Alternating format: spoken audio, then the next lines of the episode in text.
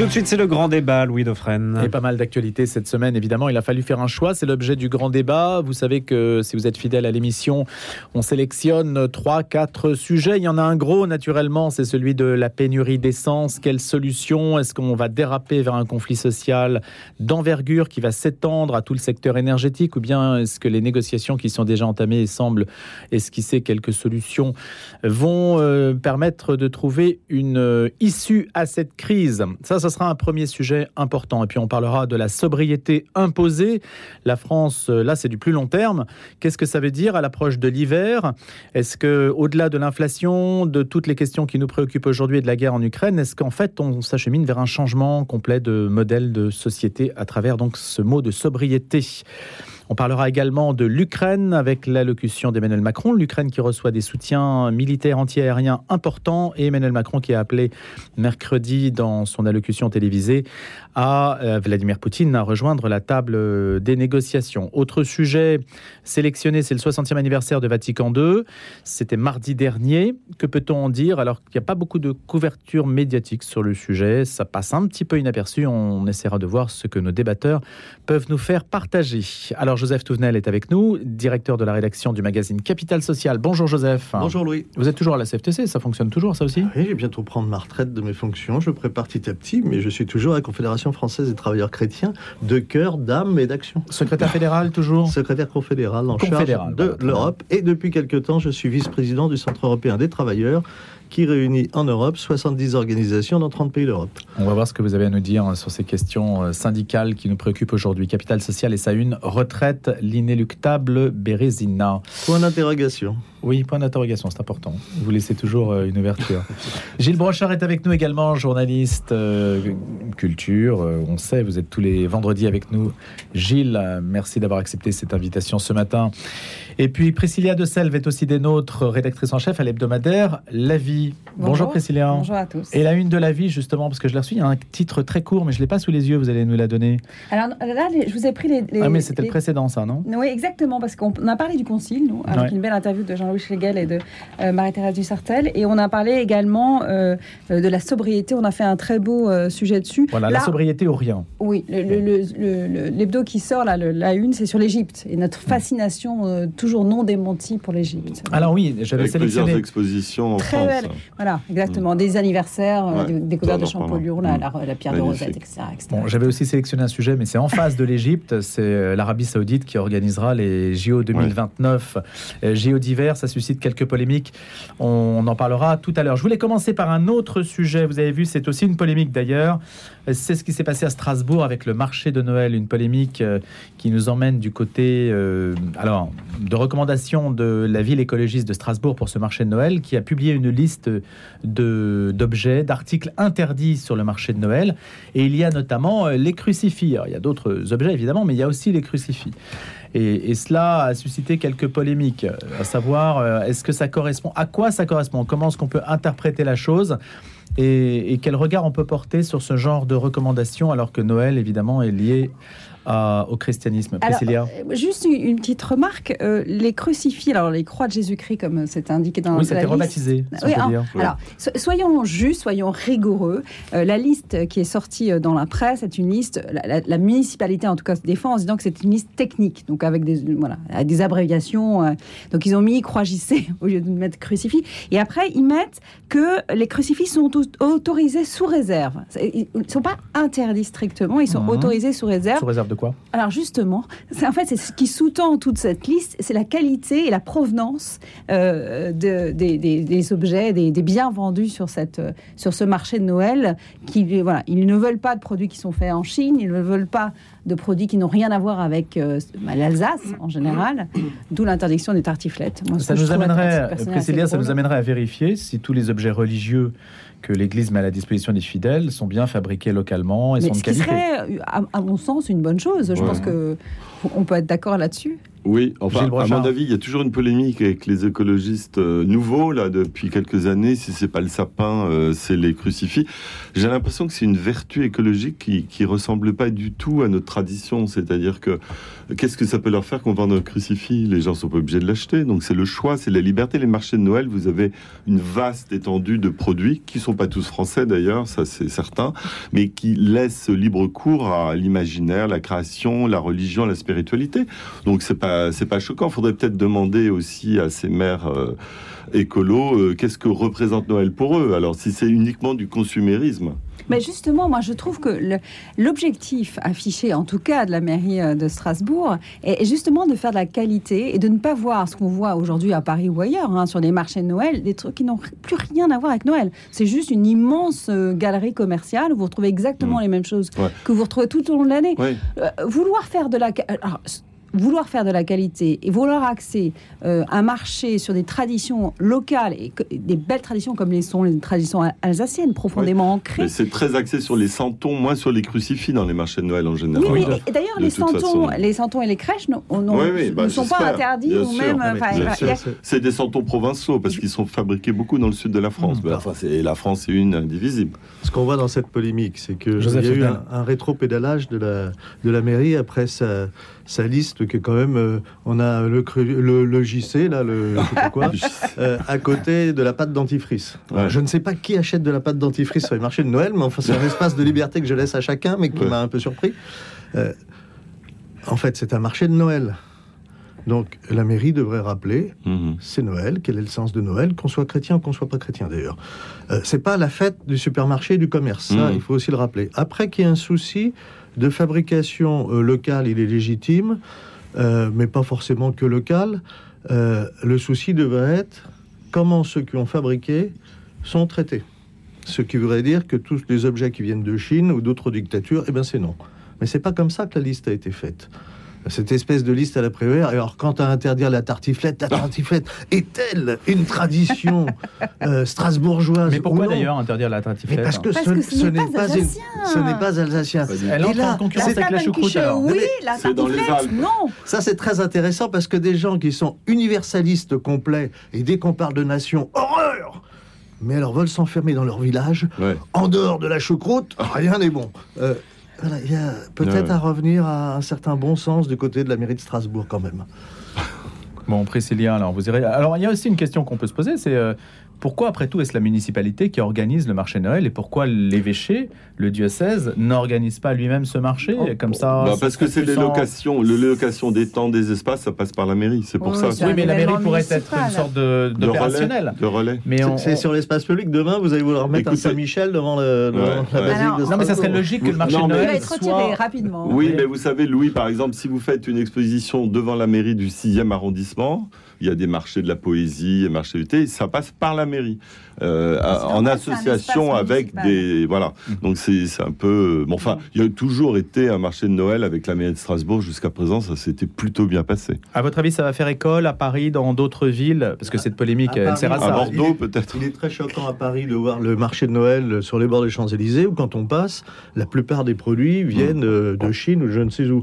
La mairie de Paris pourrait dire on sélectionne et on pourrait très bien sélectionner d'ailleurs des artisans qui ont un savoir-faire. C'est Paris. Quelque oui, chose. absolument absolument. Ah, qu'ils soient parisiens ou d'ailleurs, mais qu'on montre le savoir-faire français. Et j'accepterais même à Paris, moi qui suis né à Paris, la tartiflette, bien qu'elle ne soit pas parisienne. Donc là, en fait, euh, si on, résume sur ce, chapitre-là, vous êtes plutôt en fait d'accord avec l'intuition de la mairie écologiste qui consiste à apporter une restriction au grand n'importe quoi des marchés de Noël, si on vous suit. Euh, ça, c'est déjà une bonne intuition. Maintenant, ce qu'il faudrait, c'est pouvoir la, canaliser vers euh, quelque chose qui soit réellement éthique, si on, si, on comprend bien. Il faut préciser aussi que les commerçants louent donc des espaces et qu'il y a une sélection qui, s'est qui a été crémée, en fait. C'est filtré, hein, de mmh. toute façon. Et ça, c'est la responsabilité de ceux qui s'occupent de ces marchés. Hein. Mais cette liste a été établie euh, avec la mairie et avec les commerçants. Hein. Il y a eu une réunion qui a eu lieu et ils ont listé ça ensemble. Mais par exemple, le marché de Noël de Paris, il y avait traditionnellement une crèche euh, et euh, la mairie de Paris a dit c'est terminé. bien sûr. Ça n'a choqué pas Sous Chirac et Tibéri, il y avait une crèche à Noël. Absolument. Il y avait une crèche toujours au milieu. Bien sûr, voilà. ça gênait personne. Bon, on ira voir quel sera le visage du marché de Paris et si cette polémique strasbourgeoise fait avancer les choses ou non. En tout cas, ce qu'on peut retenir, c'est qu'on pourrait avoir des artisans de qualité, ça c'est sûr, des produits qui ne viennent pas de n'importe où, et surtout, euh, ce que je retiens, Joseph, effectivement, qui ne soient pas fabriqués n'importe comment. Et le libre arbitre des visiteurs, parce que c'est mm. quand même pour les visiteurs français ou étrangers qui viennent euh, à Strasbourg, notamment euh, voir les marchés de Noël depuis des décennies.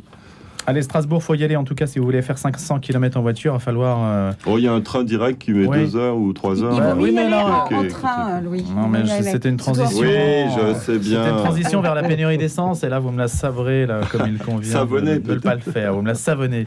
Bon, les pompes à essence, il y a des personnes qui font jusqu'à 15 pompes, 20 pompes à essence avant d'essayer d'en trouver, 3 heures d'attente et même, euh, je puis vous dire, puisque moi je me lève euh, très très tôt, entre 4h et 5h. Il y avait déjà des, des queues incroyables mm. à des pompes à essence euh, dont on ne savait même pas d'ailleurs s'il y avait encore euh, tel vous venez en voiture, carburant. Mon cher Louis, vous venez en voiture le matin bah oui, écoutez, bah oui, il n'y a pas de transport. Bah alors, non. alors, évidemment, la question qui se pose aujourd'hui, c'est de savoir, un, combien de temps ça va durer? Est-ce que Joseph, on s'achemine, à votre avis, vu, vu, votre connaissance du monde syndical et, mm. et, et, de ce rapport de force que représente toujours la grève, on s'aperçoit d'abord qu'ExxonMobil et Total Energy, les salariés ne réagissent pas de la même manière. ExxonMobil a trouvé un accord, pas Total Energy, ou alors on est Comment est-ce que vous analysez ça J'analyse surtout que euh, du côté de la direction de Total, il y a des points stratégiques. Voilà. Bon, on est sur des points stratégiques, on le voit. Comment se fait-il qu'une direction comme Total ne mette pas des personnes dont il veille à la fiabilité sur les points stratégiques hmm. Ce sont des enfants, ces gens-là? Ce qui se passe là, c'est très intéressant. Je, suis contre ce, blocage. Hein. La grève, pour moi, c'est le dernier recours et on doit mesurer d'abord si euh, hmm. ça mérite par rapport à la gêne que ça entraîne euh, pour l'entreprise et pour les usagers quand il s'agit d'usagers. Là, euh, c'est très clair, la, gêne est bien supérieure par rapport à une revendication qui peut être légitime, qui est salariale, mais c'est pas les plus maltraités du monde. Donc ça, c'est à mettre dans la balance. Mais si j'étais en Allemagne, une entreprise comme Total, la moitié du conseil d'administration et de surveillance serait fait avec des salariés, des syndicalistes.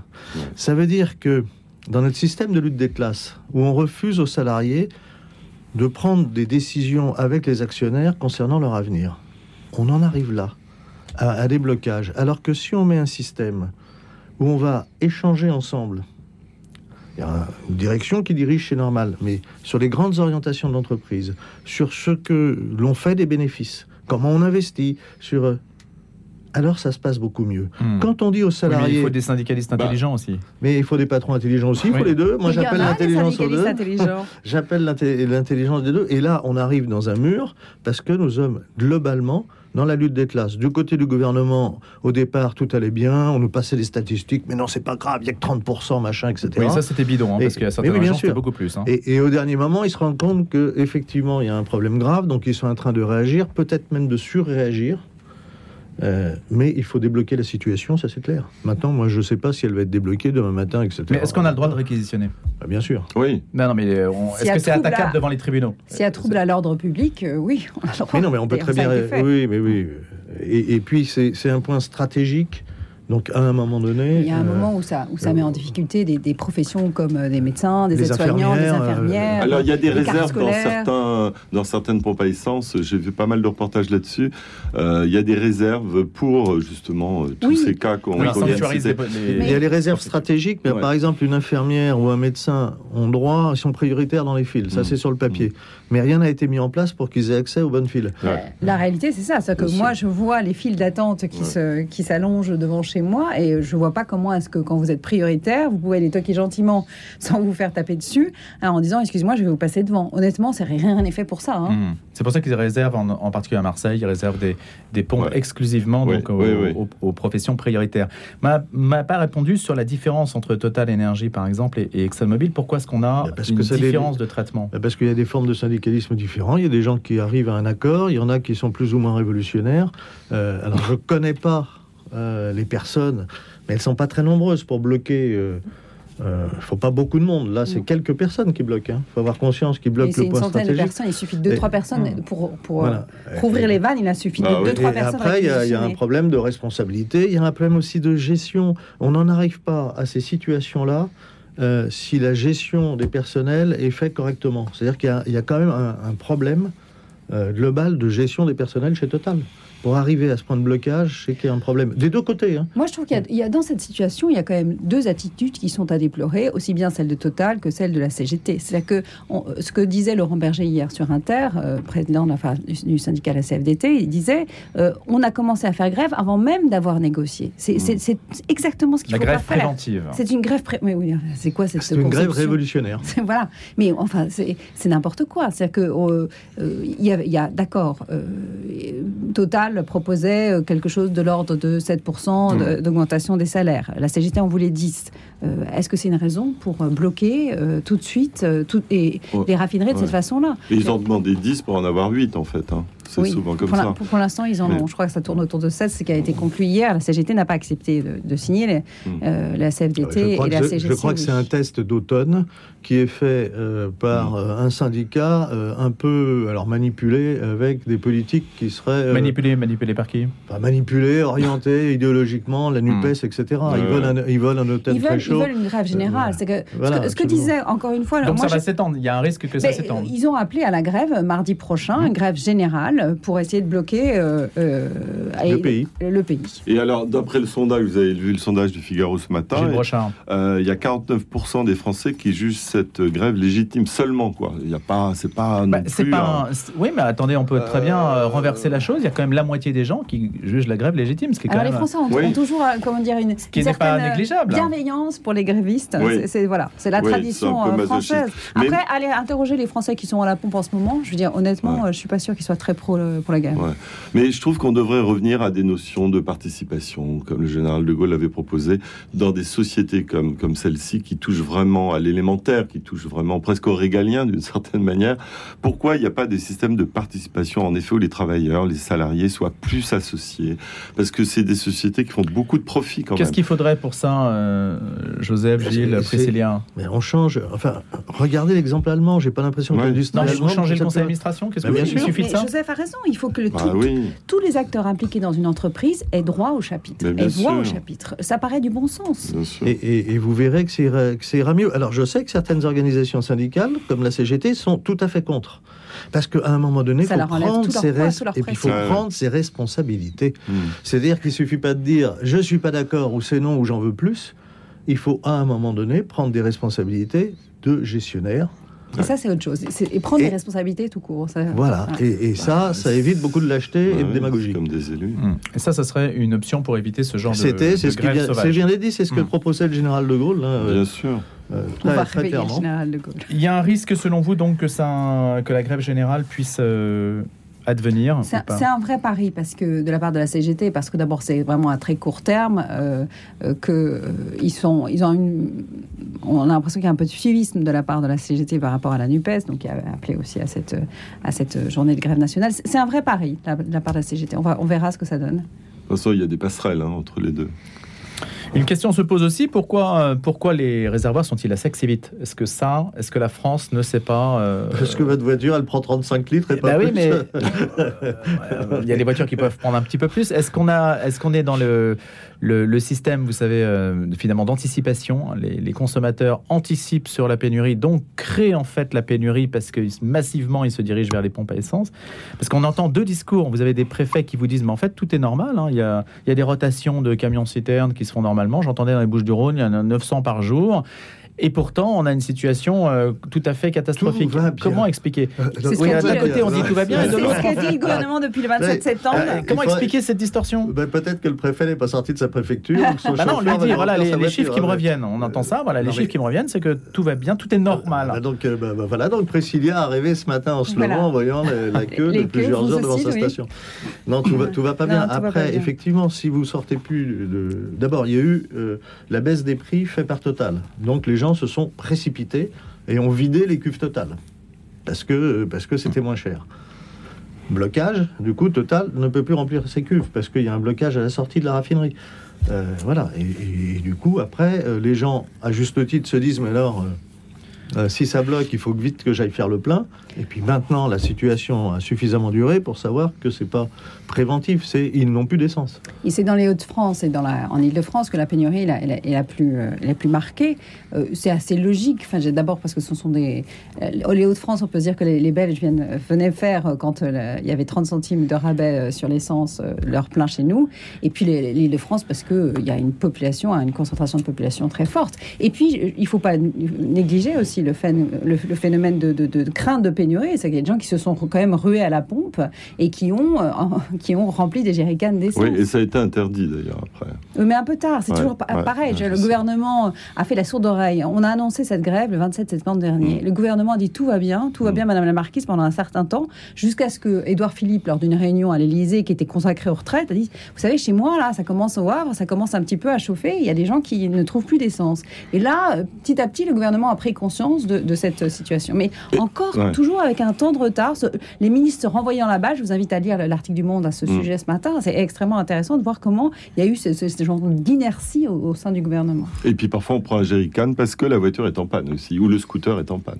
Donc on, le seul moyen c'est de remplir un jerrycan. Mais si c'est contrôlé, il n'y a pas de problème normalement. J'avais aussi une question de, de, consommateurs dont, dont j'ai parlé euh, déjà sur cette antenne, c'est pourquoi y a-t-il si peu de pompes à essence en France? Quand vous allez en Italie par exemple, Joseph, je sais que vous allez souvent en Italie vous avez des pompes à essence tous les 2 km parce que en pagaille. Et, alors, paraît-il, on m'a donné une raison, c'est la concurrence des hypermarchés qui en fait font du prix coûtant et qui empêche l'artisan de sa station-service, de la mmh. station-service, de pouvoir vivre et d'avoir des revenus. Ça, c'est vrai, ça C'est une partie de l'explication. L'autre partie est que les, grandes compagnies ont décidé de réduire les effectifs mmh. et donc de supprimer un certain nombre de, de, pompes. Il y en avait beaucoup plus avant.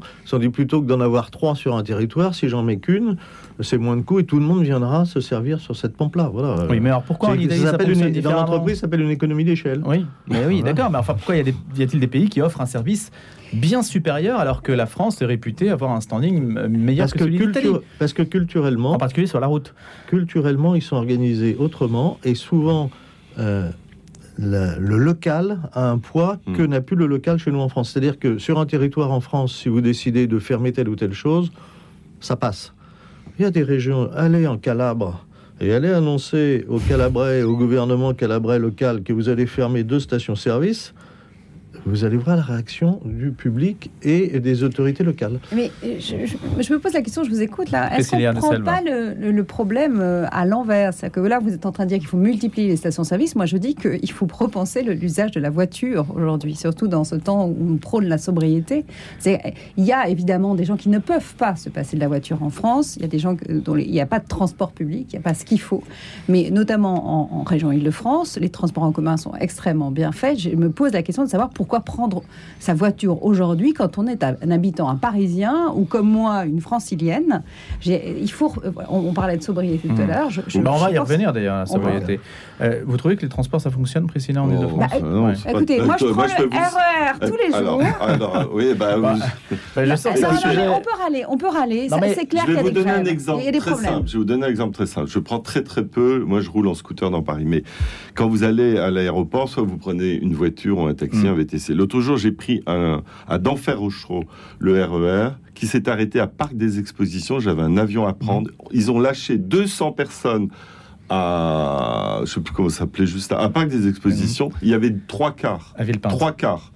Qu'est-ce que j'ai fait? J'ai tapé hein. sur l'application Bolt en trois minutes et j'ai emmené une Suédoise. On était trois, on est parti. Bah, c'est une Suédoise en plus alors.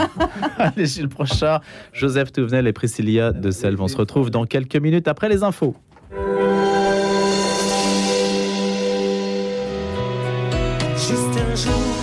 Bonjour, c'est Étienne Tarnot. Je vous invite à un concert biblique le vendredi 14 octobre 2022 à 20h30 à la chapelle Sainte-Thérèse de la paroisse Notre-Dame de l'Assomption de Passy, 88 rue de l'Assomption, Paris 16e, métro Ranlag.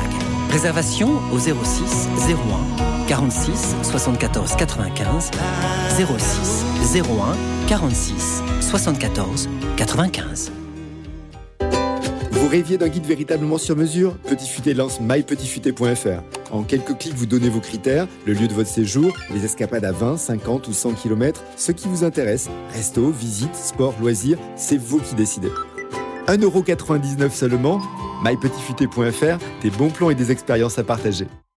Votre or au prix fort. Recycleur à Paris rachète en toute discrétion vos bijoux anciens ou signés. Diamants, argenterie, montres, lingots, pièces cotées, platines, débris et tout type de métaux précieux industriels. Ne vendez rien sans nous consulter. Recycleur paie comptant vos biens le jour même après expertise gratuite. Recycleur, 29 rue des Saints-Pères, Paris 6e. 01 42 60 24 24 et sur recyclore.com. Vendez votre or au prix fort. Allez, bientôt 8 heures dans quelques secondes. Ce sera la suite du grand débat en présence de Joseph Touvenel, Gilles Brochard et Priscilla de Selve. La suite de l'actualité, on va parler de sobriété, de l'Ukraine bien sûr, et puis des JO en Arabie Saoudite. Ça fait partie des sujets qu'on a retenus. Trois sujets pour 20 minutes. On verra si on a le temps de tous les passer. Il y a également le 60e anniversaire de Vatican II, mais là c'est un énorme morceau. Je vous invite à regarder d'ailleurs euh, les dossiers spéciaux qui figurent sur le site internet de la radio. 8 heures d'abord, les infos avec Simon Tatro. Une note du renseignement territorial envisage la possible contagion du mouvement social à d'autres branches interprofessionnelles, telles que celle des dockers ou encore les agents portuaires. Les renseignements s'inquiètent d'une possible propagation du mouvement de grève à d'autres branches professionnelles. Ces derniers jours, le conflit social et les grèves qui touchent les raffineries sont à l'origine des difficultés rencontrées dans les stations-service de l'Hexagone. Des inquiétudes qui semblent se concrétiser puisqu'hier soir, la CGT, FO, Solidaire, la FSU et les organisations de jeunesse, Fidèle, UNEF, MNL et la ville ont appelé à une journée de grève et de manifestation interprofessionnelle. Elle se donne rendez-vous le 18 octobre. C'est dans ce contexte que le représentant du syndicat CFDT aux négociations pour les salaires chez Total Energy a annoncé tôt ce matin qu'un compromis avait été trouvé dans la nuit avec la direction pour une augmentation des salaires de 7%, mais sans la CGT. La CFDT va soumettre la proposition qui inclut aussi une prime allant de 3 000 à 6 000 euros à ses adhérents et doit être signée avant midi. Le syndicat CFE-CGC va également consulter ses adhérents, mais semblait enclin à signer. Et après environ 6 heures de réunion, les négociateurs de la CGT ont donc quitté vers 2 heures du matin dans la nuit les premières négociations menées entre les syndicats et la direction de Total Energy depuis le début de la grève des raffineries, insatisfait des propositions d'augmentation salariale faites par le groupe pétrolier.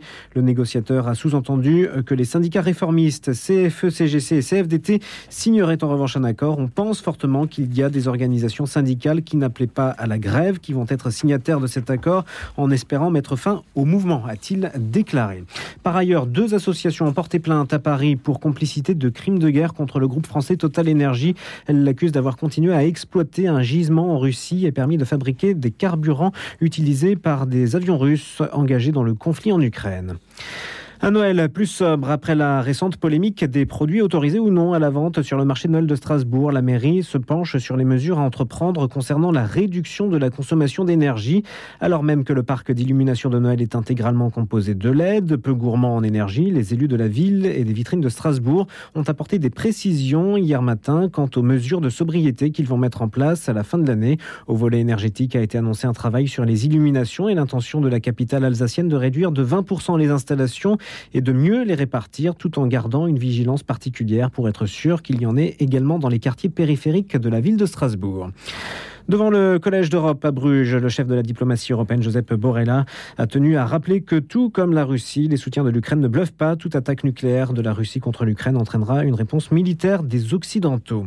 Et puis la mosquée centrale de Cologne, l'une des plus grandes villes d'Allemagne, va diffuser pour la première fois à partir d'aujourd'hui l'appel du muezzin à la prière. Le volume sonore et la fréquence des annonces étant toutefois réduits, l'appel du muezzin retentira durant 5 minutes entre midi et 15 heures en fonction de la position du soleil depuis la mosquée de Ditib, situé dans le quartier Ehrenfeld de la ville.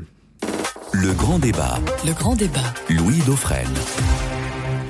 Allez, on peut peut-être commencer par ça d'ailleurs, l'appel du médecine à Cologne. Cologne, c'est bien sûr la cathédrale. On a tous euh, en tête les images d'ailleurs de la Seconde Guerre mondiale, puisque la cathédrale est l'un des rares monuments à ne pas avoir été entièrement dévasté à Cologne par les bombardements anglo-américains ou américain tout court, je ne sais plus exactement, mais ça on pourra retrouver peut-être la source. Mais en tout cas, cet appel du Médine, même si c'est semble-t-il un volume réduit, qu'est-ce que ça nous dit? Est-ce que ça dit quelque chose? Est-ce que c'est une info en tant que telle ou est-ce que c'est anecdotique, Joseph Touvenel? Non, c'est une info, c'est-à-dire que euh, l'islam gagne en Europe.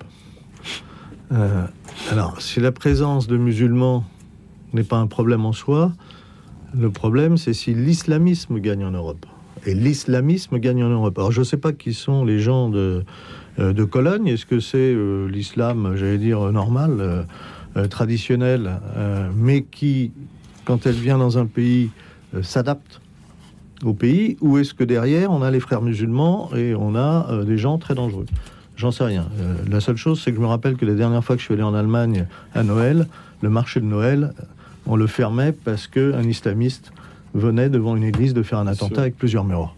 Et donc il faut être très très vigilant sur la montée de l'islamiste, que je ne confonds pas avec l'islam, mais ce que me disent mes amis musulmans, c'est cesser d'être naïf. J'espère qu'à Cologne, ils ne sont pas naïfs.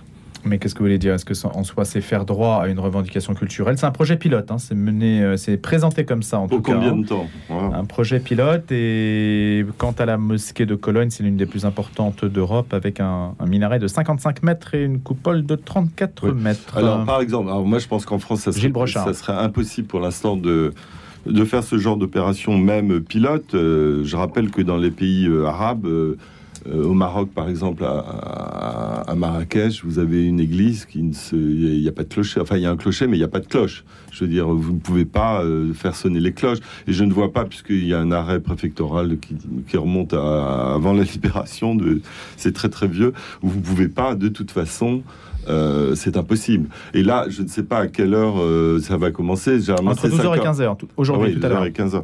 Mais pour moi, c'est inenvisageable. Et comme euh, le dit euh, Joseph de Touvenel, de toute façon, ça ne correspond pas du tout. Joseph Touvenel. Hein, Joseph Touvenel, pardon. Joseph. Euh, ça, c'est la préciosité de Gilles. côté aristocratique de Joseph. non, mais pour moi, c'est inenvisageable. en, France. en France, terre chrétienne, voilà, on respecte les musulmans. Ils ont des, des lieux de culte qui sont cadrés, qui devraient être cadrés. Vous avez vu qu'on a fermé la mosquée d'Aubernay il y a quelques jours. Euh, et ça va continuer. Et, en effet, il y a, beaucoup d'arrière-pensée là-dedans. Et je pense que l'Allemagne, qui, est en pointe de, ce côté un peu gauchisant, on l'a vu sur beaucoup de choses, euh, j'espère que ça n'arrivera pas en France en tout cas. Priscilla de Selva. Je ne suis, pas sûr que euh, faire droit à cette revendication de certains musulmans est la première chose à faire. C'est que moi, je me pose toujours la question de savoir comment les, les, croyants musulmans sont accueillis, dans quels locaux ils peuvent prier Est-ce qu'ils ont, voilà, est-ce qu'ils ont les mêmes droits que les autres croyants euh, euh, Voilà, je, trouve que ça. Est-ce que c'était vraiment la première chose à faire euh, et, sur la remarque, est-ce que c'est possible en France? En, France aujourd'hui, on fait taire les clochers, on demande hmm. Euh, dans les villages notamment au, euh, au clocher d'arrêter de sonner euh, les heures, comme c'est le cas depuis la nuit des temps, j'allais dire, depuis que les clochers existent, depuis la foi chrétienne s'est implantée en France. évidemment qu'on n'aurait pas ce genre d'initiative, elle ne serait pas possible. Hmm. Pour répondre à Joseph, c'est une mosquée sous influence turque, hein. on a en, Ce qui n'est pas rassurant. Mais déjà, rien que le terme sous influence bah est un vrai problème. C'est tout le problème aussi de hmm. l'islam, on le sait très bien, c'est le problème qu'a la République française avec l'islam, c'est que l'islam de France euh, est encore euh, naissant. C'est qu'il y a un islam euh, sans influence. Aujourd'hui, ça, n'existe pas mmh, mmh. quasiment. Donc c'est un vrai problème. L'islam est aussi un mouvement politique. Voilà. C'est ça, c'est ça aussi. évidemment. D'où le danger. Bien, vous voulez passer à la sobriété? Est-ce qu'on se fait une section là-dessus ou est-ce qu'on passe directement à l'Arabie Saoudite et, les JO bon, À mon avis, c'est un peu lié quand même. Oui, hein. c'est un peu lié. bah voilà, bah on va lier les, deux sujets. Vous avez vu l'info, en fait, c'est sorti le 5 octobre. On n'en avait pas parlé la dernière fois, c'est pour ça que je l'ai mise aussi au menu.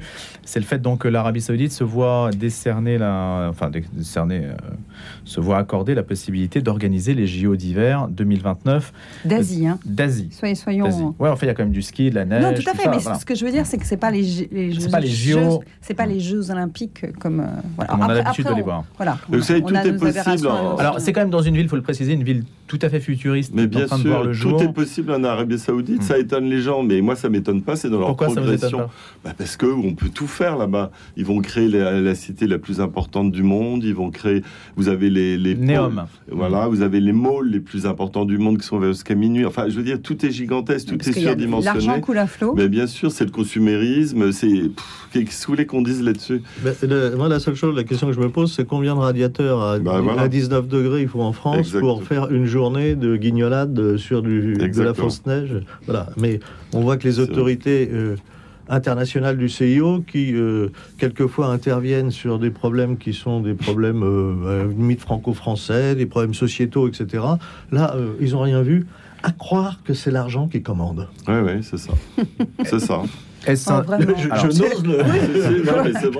Je n'ose aller au bout de ma pensée. Moi, je trouve qu'on est dans une bonne lignée entre le Qatar et l'Arabie Saoudite. là, moi, je trouve que pendant que les, les, les, les, Européens, les Occidentaux se serrent la ceinture et, euh, euh, mettent leur chauffage à, 19, euh, le fait qu'il y ait autant de gabegie aussi bien pour autour des stars du foot au Qatar qu'en Arabie Saoudite, je, trouve que ce monde marche sur la tête de façon assez spectaculaire. C'est très orwellien tout ça. Une catastrophe. Hein. C'est joli ça. C'est joli. Alors, est-ce que vous allez boycotter justement la Coupe du Monde de Qatar Alors, euh, on s'est beaucoup euh, posé la question au sein de la rédaction de savoir comment est-ce qu'on allait traiter cette, euh, cette Coupe du Monde. On a fait un reportage sur la condition des travailleurs népalais au Qatar, puisque mm. c'est principalement des gens, des travailleurs d'Asie du Sud-Est qui sont employés pour construire ces stades. Il y a eu un nombre de morts, on ne connaît pas exactement. On dit 6005. Hein. Oui, mais ça, c'est 6005, c'est le Guardian qui a sorti ce chiffre, et c'est sur les 20 dernières années. non, non, c'est exagéré, je pense. Hein, c'est sûrement exagéré, mais, mais Amnesty International. Qu'est-ce qui permet de le dire que c'est exagéré euh, Parce qu'en fait, c'est tout cumulé. Donc, euh, voilà. Mmh. et puis, c'est pas que sur les stades de foot au Qatar, c'est aussi sur les constructions. Au-delà de ça, au-delà des chiffres, c'est une évidence que ces travailleurs sont extrêmement maltraités euh, depuis un certain nombre d'années. que même si le Qatar fait des efforts, ce qui est un fait, enfin, Amnesty International a, dénoncé les, conditions de, ces travailleurs, mais n'appelle pas non plus au boycott. Alors, après, la question, c'est savoir si est-ce que, est -ce que nous, en tant qu'individus, on, va, on va appeler au boycott. Est-ce que vous avez répondu sur le, fait, est-ce que la vie va boycotter par exemple? Alors, non, non, non, on n'en parlera pas et c'est un choix. On s'est vraiment posé la question, on s'est dit comment est-ce qu'on allait traiter ça? Est-ce qu'on allait au contraire essayer de, de, dénoncer au coup par coup euh, euh, tout au long de cette Coupe du Monde? Euh, Est-ce qu'on va faire fournir une genre de boîte à outils, argumentaire aux gens? Parce que ça va forcément faire des discussions entre, dans la famille. Enfin, moi, j'ai des hmm. enfants qui adorent le foot. Je, comment est-ce que je vais leur demander d'éteindre la, la, télé, surtout si la France arrive bah, à, Alors, un niveau il y a quand même beaucoup d'hypocrisie dans cette histoire. Madame Hidalgo a, a encore dit. Euh, alors, ça ne la gêne pas de serrer la main du président de, de, Qatari à Paris quand elle va au stade, mais ça la, mais elle condamne tout en bloc, elle. Hein. Alors là, vraiment. Bah, elle n'est pas la seule. Il y a plusieurs villes en non, France. Non, mais je hein. dis ça parce qu'on est à Paris et que une fois sur deux, elle dit une bêtise. La France et le Qatar en général. Hein. Oui, et puis voilà, exactement. Donc, tout, moi, je ne connais pas bien du tout l'univers de foot. Je regarderai pas la Coupe du Monde, ça m'intéresse pas. Donc, c'est pas le problème. Je pense qu'il faut laisser au. Encore une fois, il faut laisser le, peuple choisir aussi lui-même. On, s'est lancé là-dedans à ce moment-là. Pourquoi il y a mais tant faut de. Qu'il choisisse, mais en, conscience. Bah, on est assez grand. Je veux dire, on a tout pour comprendre qu'il soit informé. Bah, alors, fallait, fallait, fallait pas choisir le Qatar à ce moment-là. alors justement, on, peut, rediscuter des conditions d'attribution de la Coupe du Monde de foot. Mais les footballeurs sont payés par les Qataris en France, faut le dire quand même. Le PSG. Le PSG, oui. Joseph Toutenel, ça a du sens de boycotter. On parle du Qatar, comme on pourrait dire aussi l'Arabie Saoudite en 2029, est-ce qu'il va falloir boycotter d'en parler. Hmm. C'est un peu tard. Bah oui. C'est-à-dire qu'il aurait fallu dès le départ dire. Jamais trop tard. voilà. non, mais pas d'en parler, mais de prendre les décisions. Quand euh, euh, les écrans géants interdits, etc., on nous dit la main sur le cœur. Ah, mais c'est parce que les droits de l'homme au Qatar. Oui, c'est peut-être parce que certains craignent les débordements des supporters anglais. Oui, c'est ça, je crois. Comme on a eu les débordements. Ils sont très gentils. Et, que, pour des problèmes de sécurité, on se dit, ouh, on met pas les écrans, on a vu ce qui s'est passé au Stade de France. Donc c'est un alibi, selon vous, le Qatar. Qu'ils aient, le courage de nous dire, aujourd'hui, on a peur de rassembler des foules à un endroit parce qu'on ne sait pas comment ça va partir. Mais on Donc la vraie raison est sécuritaire et pas morale. C'est une des raisons. Une des raisons. et la troisième raison, elle est de communication, mais pas de morale. Parce que si mm. ces personnes avaient, mettaient la morale au cœur de leurs réflexions et de leurs actions politiques, les choses changeraient. Je n'ai pas remarqué que ce soit vraiment le cas. Quand vous dites qu'il fallait prendre des décisions plutôt, euh, ça s'est noué euh, sous les, mandatures, euh, sous la mandature Sarkozy, en fait, le choix du Qatar. Ce n'est pas, Nicolas Sarkozy qui a fait le choix du Qatar, mais par contre la France. Oui, mais il y a eu des échanges. On sait que voilà, j'appuie la candidature du Qatar, qu'un pays de 300 000 habitants qui a énormément d'argent, on sait que pour obtenir ce genre de, de faveur, si on peut dire, d'organiser une Coupe du Monde, il faut avoir des appuis. Et donc les appuis, il y a eu des échanges. Le, problème social, ça a été indiqué a vendu 25, 25 euh, rafales au Qatar, euh, justement, à cette occasion-là. Oui, très bien, mais le problème, social, le problème social, on doit en parler en permanence sur ces chantiers euh, au Qatar ou ailleurs. le problème, alors moi je suis pas un écolo forcené, mais enfin, donner une Coupe du Monde au Qatar, sachant qu'on va faire des stades réfrigérés, il y a quelque chose qui ne va pas. Et encore, on aurait pu avoir une Coupe du Monde en plein, en plein été à 50 degrés. Là, on va, avoir des températures autour de 30. Mais ils ne raisonnent pas comme nous, en fait. C'est ça le problème. Ils ne raisonnent pas à l'européenne, ils raisonnent en fonction de leur pouvoir d'achat, de leur euh, niveau de vie, euh, de leur possibilité de faire des choses gigantesques pour dire on est dans le coup. C'est ça aussi. Et moi, je trouve un peu excessif euh, vos réactions en disant oh là là, c'est scandaleux finalement de faire une Coupe du Monde, une coupe du monde ou des JO, peu importe, ah non, moi, je dis pas dans, dans des pays du Golfe puisqu'après tout... Euh, c'est une logique. Tout est question du pouvoir d'achat, enfin du, budget que vous pouvez mettre sur la table, c'est ça en fait le critère. Eh, oui, c'est le mauvais bah, critère. Bah, c'est un si on, peut le faire, pourquoi ne pas le faire? Et, les, Saoudiens vont dire, mais pourquoi moi je me priverais de la possibilité d'avoir de la neige euh, sur mes montagnes, même si mes montagnes ne dépassent pas 2500 mètres? Je pense que la prochaine Coupe du Monde, il faudra la faire dans des prisons chinoises, parce que c'est très sécurisé. pas de problème. Voilà, si, si on ça pourrait améliorer la condition des détenus. Quels sont les critères qu'on met sur la table? J'ai cru remarquer que dans le football, on nous faisait à un moment donné tout un cirque sur les valeurs du respect des droits de l'homme. Hmm. Alors, ou ils n'en parlent pas, et au moins ils sont cohérents, ou s'ils en parlent, alors ils sont aussi cohérents. Mais on ne peut pas faire les deux. On ne peut pas dire d'un côté la main sur le cœur, le respect des droits de l'homme est absolument important, et l'avenir de la planète, euh, je hmm. me réveille tous les jours avec cette angoisse et prendre des décisions qui sont entièrement contraires. Je demande juste de la cohérence. Moi, ce que je demande, c'est qu'il n'y ait pas de politique dans les stades, parce que ça devient toujours catastrophique et, et vous serez, on ne sera jamais d'accord. Le, je ne sais pas, pour moi, le sport, c'est quelque chose... Mais qu'est-ce que ça veut dire, pas de politique dans les stades bah, Parce qu'on l'a vu pour le, pour le mouvement Black Lives Matter, enfin, on a vu plein de choses où, on a politisé le foot à outrance, et, et c'est pas très sain, je trouve. Alors, euh, voilà. Bon, alors donc, il n'y aura pas beaucoup de supporters au Qatar, sans doute c'est la question de savoir les, qui va pouvoir se rendre Les Français vont soutenir en général. Non, mais soutenir devant la télévision. Après, la, question de l'accueil des gens au Qatar, je ne sais ah, pas bah si vous avez la, liste des recommandations euh, de, des touristes qui viendraient au Qatar. Moi, honnêtement. Euh, c'est pire que le marché de Noël de Strasbourg. Ah oui, non. vous irez au Qatar ou pas, Non, je n'irai pas au Qatar. Je, vous confirme. Déjà, je suis peu. Voilà. Il n'y aura pas d'envoyé Moi, j'aime le foot. J'aime le foot sur les terrains. J'ai un fils qui faisait du foot. J'adorais euh, le suivre sur les terrains pour voir l'enthousiasme mm. des jeunes. Le foot, c'est quelque chose de formidable. C'est un objet de cohésion absolument euh, extraordinaire, sauf quand euh, les parents, les entraîneurs s'en mêlent et qu'on commence à invectiver mm. les gamins de l'autre camp. Il y a, il y a moi j'ai vu des choses extraordinaires autour du foot, autour du sport en général. Le sport a une vertu qu'on oublie trop vite, qu'on enfouit sous des masses d'argent et sous, sous la politique, et c'est bien dommage. Bah c'est la seule chose, c'est la seule discipline qui fait, euh, si j'ose le terme sur cette antenne, qui fait communier de manière planétaire. Oui, mais c'est extraordinaire. et ça, et ça une sorte de. C'est dommage d'avoir gâché tout ça. C'est un. Bah, gâché, c'est aussi pour ça que l'argent se pose sur ces terrains-là. C'est parce que ça permet de créer une émulation collective très forte et d'agréger les gens. Alors que d'autres, la politique ne les agrège plus. La politique n'agrège plus les gens. Oui, bah, peut-être, mais de, de là en faire un, un vecteur d'argent de, à ce point-là, de, corruption, de politique. Enfin, on, voit se, défouler euh, tous les, côtés sombres de l'âme humaine. Je, me fais je, très Joseph Et, et on ne parle pas des joueurs, on ne parle pas des joueurs de foot. Ça, il y aurait beaucoup de choses à dire aussi. Allez, on va clore ce chapitre. Donc, euh, bon, on a un peu tout mis dedans en fait, hein, Qatar, euh, Arabie Saoudite. On, fait un tout hein. S'il y avait quand même une question sur la sobriété, la question qu'on a posée au départ. Est-ce que cette sobriété, c'est le, on l'a déjà posé ici. Est-ce que c'est le synonyme de rationnement? C'est pour nous faire intérioriser, euh, c'est pour nous, nous préparer au fait qu'on va être rationné. Est-ce que c'est un changement de modèle qui se prépare? Comment est-ce que vous appréhendez cette notion, ce concept de sobriété? On en parle depuis 1973. Hein. je me souviens sous, ah. Pierre Mesmer. Ah bah, écoutez, lisez les journaux. Le Figaro a fait une très jolie page l'autre jour justement sur les déclarations de Pierre Mesmer à l'époque et sur ce qui se passait sur la crise, euh, sur le, choc pétrolier. Et c'est exactement les mêmes choses. On disait on va se projeter dans 30 ans, on pourra plus conduire, il n'y aura plus de voitures, etc. Regardez aujourd'hui ce qui se passe. Euh, le, sujet est le même. Il n'y a, pas vraiment de réponse. Il n'y a pas vraiment de réponse. Hier, j'ai bah, Ça a l'air de dire que tout va continuer comme avant. Bah, c'est-à-dire qu'on va se poser les mêmes problèmes. Aujourd'hui, on a euh, les voitures hybrides, on a l'électrique, mais ça pose aussi d'autres problèmes. Donc, euh, de toute façon, la voie est assez étroite. Joseph Touvenel, sobriété, qu'est-ce que ça veut dire? C'est un problème d'éducation. tous ceux qui ont fait du scoutisme normalement savent que il y a une certaine sobriété euh, qui fait du bien. Euh, mais nous sommes dans une société hyper matérialiste.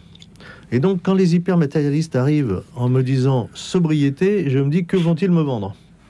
Et ils me vendent d'ailleurs un certain nombre de trucs, euh, parce que je peux faire de la sobriété sur tablette, sur machin. et on nous met dans une autre consommation, mais toujours dans une hyperconsommation. Si ils sont cohérents, tout le monde devrait demander la fermeture des grandes surfaces le dimanche, mhm. ce qui permet une certaine sobriété, ce qui permet au commerce de proximité de vivre, ce qui permet des économies d'énergie qui ne sont pas neutres. Mhm. Tous ceux qui ont lu le premier numéro de l'excellent Capital Social ont vu le mhm. dossier là-dessus. Vous voyez, on a les chiffres, c'est pas les nôtres. Personne ne demande. Qu'est-ce qu'ils disent les chiffres Où est la cohérence? Mais que les, les, centres commerciaux et les grandes surfaces sont très énergivores. Donc vous les fermez une journée par semaine, comme c'était le cas avant, et je pense que la France fonctionnait pas plus mal. Euh, vous faites d'énormes économies d'énergie. Je ne sais pas combien ça fait de radiateurs à 19 degrés, mais ça en fait un certain nombre. Euh, il y a des maires en France qui ont interdit les grandes surfaces. La ville de Valence, le maire de Valence, il n'y a aucune grande surface. Il, a réhabilité le centre-ville, ouverte le dimanche, et vous avez des, vous avez des. C'est vraiment euh, les petits commerçants qui sont accueillis, qui sont mis en avant. Et ça, c'est très important. Et ça, ça fait partie de la sobriété. Remplacer le terme sobriété par tempérance, et ça va parler à beaucoup de chrétiens. C'est que la tempérance, c'est une vertu. Mhm. C'est une vertu qui est prêchée euh, notamment dans la Bible. La, tempérance, c'est savoir faire avec ce qu'on a sans, aller jusqu'à l'excès. Et mhm. c'est une, belle chose, c'est une bonne chose. On, est dans une société où tout nous semble euh, à mhm. portée de main, euh, consommable à l'extrême, et on veut tout tout de suite. Ben non, en fait, ça, ça à portée de téléphone aussi. à portée de téléphone, on veut tout tout de suite ben non, en fait, euh, on peut s'émouvoir de ce qui se passe au Qatar ou en Arabie Saoudite, non pas parce que ces gens-là ont les moyens de mettre euh, euh, de l'argent sur la table et de faire ce, genre de choses, mais c'est juste que c'est absolument stupide, c'est absolument aberrant dans le monde avec des ressources limitées qu'on en arrive à dépenser de l'argent pour des choses comme ça. La tempérance, c'est savoir s'arrêter, se poser, c'est savoir ne pas consommer au-delà de ce dont on a réellement besoin. C'est savoir s'arrêter le dimanche, prendre ce temps de pause nécessaire. C'est voilà, c'est penser sa consommation autrement c'est une bonne chose. Est-ce que ça veut dire que ce débat sur le travail du dimanche ou de la consommation le dimanche, parce qu'il faut savoir toujours par quel bout on le prend, si on le prend par le bout des personnes qui travaillent ou des gens qui vont faire leurs courses. Hmm. Est-ce que ça, ça va revenir dans l'actualité à votre avis, Joseph Tounet? Parce que vous aviez mené un combat assez, J'espère. Il y a des fort là-dessus. Un, député, tous les, tous les députés ont reçu notre numéro avec le dossier. Euh, il l'avait hmm. le, jeudi, le lundi à l'Assemblée nationale. Il y a un député qui est intervenu en prenant comme exemple le repos dominical, le travail du dimanche. Donc ce n'est jamais terminé, c'est un choix de société. et ce choix de société, il correspond aussi à une certaine... Mais là, aucun politique ne le reprend à son compte. je n'entends pas beaucoup quand même. C'était un député à l'Assemblée nationale, c'est quand même un homme politique. Mmh. Cette crise a des vertus, vous parlez de points positifs, et moi je suis d'accord avec euh, Joseph, ça, nous oblige à repenser notre façon de, vivre et notre façon euh, de consommer. Enfin, euh, ça, la mairie de Paris vient d'interdire les panneaux publicitaires lumineux la nuit mmh. de 22h à 6h du matin. Enfin Il y a eu deux décrets hein, sur les terrasses et puis sur les publicités lumineuses. Enfin, les, on, enjoint, le gouvernement demande aux entreprises de, couper la lumière la nuit dans les bureaux qui sont vides. Enfin, ah enfin. Il y a combien de bureaux quand on traverse Paris qui sont illuminés et éclairés, pardon? On a l'impression qu'il y a un peu de bon sens qui est instillé. on repense les choses. C'est ça la sobriété, c'est ça la tempérance. Et là, euh, ce qui peut être inquiétant, c'est quand l'État décide de prendre des règles trop, trop strictes pour faire la tempérance chez les gens il y a aussi un espace de liberté. C'est pour ça que je parle d'éducation. Il y a une adhésion nécessaire. Absolument. Alors, Sinon, coupure délestage, euh, vous êtes d'accord Parce que la, société soviétique c'est pleine de tempérance. Hein. oui, alors j'ai des exemples qui me sont revenus à l'oreille de syndics qui vont à rebours de tout ce qu'on dit. Par exemple. De quoi? De sadique? De syndic. Ah, de syndic. J'ai l'exemple d'une amie journaliste qui vit dans un immeuble où il y a 80, 70% de personnes qui ont plus de 80 ans. 75, 90 ans. Et le syndic a refusé. Et ils ont mis le chauffage déjà depuis le, 20 septembre, 25 septembre. Et il fait 25 degrés. Et il fait 21 degrés. C'est trop? Bah, c'est trop aussi. On peut quand même. Mais les personnes âgées qui ne bougent pas beaucoup. Hein. Voilà. Alors, c'est ça le problème. On leur explique aussi que parfois, il y a des, il y a des radiateurs d'appoint, il y a des laines, il y a des polaires. enfin, vous voyez, ça pose des petits problèmes aussi. De mentalité. De, Joseph dit très justement, c'est une question de d'éducation. Nous, on a fait un très beau euh, dossier mmh. sur euh, sur la sobriété ou rien. C'est mmh. c'est une philosophie de vie mmh. qu'on doit adopter tous. Donc une révolution conceptuelle. Un petit geste de sobriété ou de tempérance, Priscilla, dans votre quotidien, qu'est-ce que ce serait là si on devait repartir chacun avec une petite idée là-dessus? Éteindre les lumières dans les studios? Mmh. Ouais, mais si on le fait, ça va être, euh, on pourrait mettre des bougies. Euh, moi, moi, ça fait longtemps que mon, chauffage est à 19. Je pense que mes enfants euh, ne s'en rendent même plus compte. Et je fais la guerre à la lumière dans les chambres. Ouais. bon, bah, c'est la climatisation. J'essaie d'acheter local. Je fais des choses et comme moi, ça. Moi, je demande qu'on éteigne un immense carré lumineux qui est au-dessus de mon balcon la nuit, qui sert strictement à rien. Qui, est, qui est, de 10h du soir à 6h du matin. Donc la fin des publicités lumineuses. Mais j'ai pas mis le chauffage. Moi, j'ai un chauffage la, la régulation. Et Joseph? Je n'ai pas encore mis le chauffage non plus, mais c'est une habitude euh, voilà, qu'on a pris. Euh, va continuer à ne pas faire ses courses dans les grandes surfaces. Le travail du dimanche. Aller chez les artisans. Allez, ah merci beaucoup à tous les trois. Bon, le dossier ukrainien, on n'en a pas parlé, mais c'est vrai qu'on en parle un peu toutes les semaines, donc on aura l'occasion, bien sûr, d'en reparler parce qu'on sait qu'il y a des choses importantes qui euh, auraient pu être dites aujourd'hui. Merci beaucoup à tous les trois. Priscilla de Selve, La vie, avec une une sur la sobriété ou rien. Capital social pour Joseph Touvenel, les retraites. L'inéluctable Bérésina, c'est la une de Capital social dont on avait déjà parlé. C'est le deuxième numéro. Merci Joseph d'être venu. Point d'interrogation. Point d'interrogation. Et merci à Gilles Brochard également d'être venu à ce grand débat. le magazine Eco Réseau Business, ah auquel je collabore. Réseau Business. Réseau Business, c'est un grand format, c'est un mensuel euh, sur les gens qui entreprennent. Merci à tous les trois. Merci à vous. Retrouvez le podcast de cette émission sur le www.radionotre-dame.com.